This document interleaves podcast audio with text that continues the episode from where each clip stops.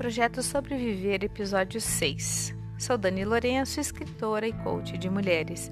Recebi a nobre missão de contar as histórias de 12 mulheres sensacionais que são sobreviventes de situações adversas e desafiadoras na perspectiva da partilha. Quando essas vencedoras compartilham suas histórias, inspiram-nos a vencermos os nossos próprios desafios. São exemplos de coragem, resiliência e certamente de muitas bênçãos que nos ensinam a sobreviver em meio às adversidades. Com vocês, a sexta história, da Maria Fernanda de Jesus Ribeiro. Uma mulher com pressa. Marquei de conversar com Fernanda pelo WhatsApp. Sempre faço questão de fazer uma ligação de vídeo que me permita olhar nos olhos das minhas entrevistadas. A boca fala, mas são os olhos que me contam as partes mais interessantes de cada história. No projeto Sobreviver encontrei olhos brilhantes, cheios de vida e energia, com uma expressão de amor e carinho incríveis.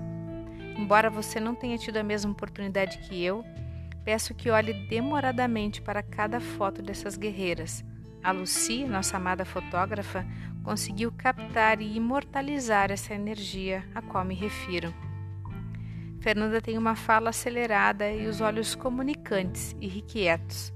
Pareceu ansiosa, como quem tem pressa. Lembrou-me o coelho de Alice. É tarde, é tarde, é tarde até que arde. Ai, ai, meu Deus, ai, ai, é Deus, é tarde, é tarde, é tarde. Uma mulher cuidadosa. Fernanda relatou que sempre foi uma pessoa cuidadosa com a saúde.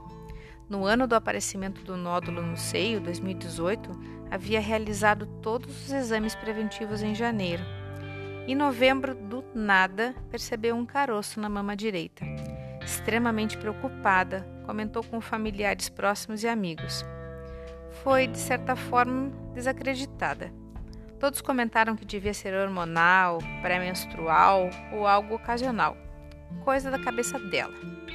Embora de fato o caroço diminuísse nos períodos menstruais, Fernanda sentia que havia algo errado.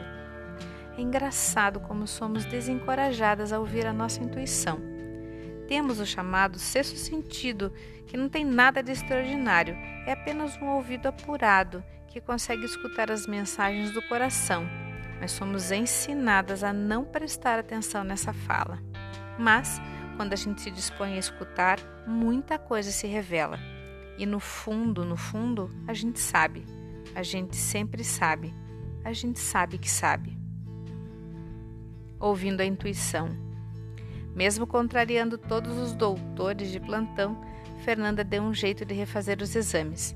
Brigou com o convênio, mudou de plano de saúde, batalhou por um horário em uma clínica especializada e descobriu que estava certa apareceram nos laudos não apenas um nódulo, mas dois, e malignos. Como seguiu seu coração, pegou os danadinhos bem no começo. Foi só necessária uma intervenção cirúrgica seguida de 19 sessões de rádio que deram cabo aos ditos cujos.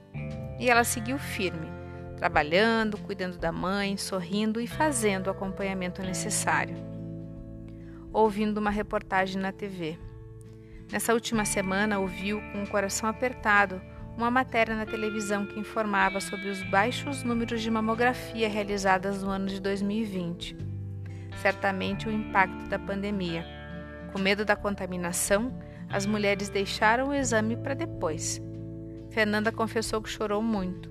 Chorou ao lembrar de sua história e por saber que havia sido a celeridade a responsável pela manutenção de sua vida o fato de ter sido pontual com seus exames e não ter escutado a voz do povo. Nessa hora teve um insight. Por que não contar sua trajetória ao mundo, alertando sobre a necessidade de se realizarem os exames preventivos? Por que não contar que tudo aconteceu de modo rápido, sem sequer dar tempo de pensar? Por que não alertar o maior número de mulheres para que elas estejam sãs e salvas? Logo, encontrou o projeto Sobreviver e compreendeu como poderia expressar sua gratidão, contando ao mundo sua experiência. E nesta hora da conversa, entendi a pressa expressa nas entrelinhas da sua narrativa. Fernanda tem pressa de salvar vidas. A imagem inicial do coelho se desfaz e começo a ver Fernanda em Fernanda Alice no País das Maravilhas. Uma jovem sonhadora, ousada, que se expõe, que confessa suas vulnerabilidades para viver em um mundo mais feliz. A única forma de chegar ao impossível é acreditar que é possível. Como nos ensinou a nossa amada personagem Alice, a única forma de chegar ao impossível é acreditar que é possível. Fernanda não só acredita nesse lema, como o pratica. Essa narrativa é prova viva disso. Ela acredita que todas as mulheres podem ser libertas desse pesadelo por meio da prevenção. Acredita que somos capazes de priorizar nossa saúde e bem-estar.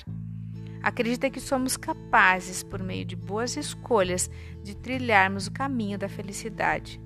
E assim deixamos um convite: cuide de você. Faça seus exames preventivos e junte-se a nós nesse sonho. Fale com suas amigas, incentive-as a se cuidarem cuidarem das amigas dela. Sejamos uma rede de amor. Querida Fernanda, gratidão pela sua entrega e coragem. Sigo contigo no amor, Dani Lourenço.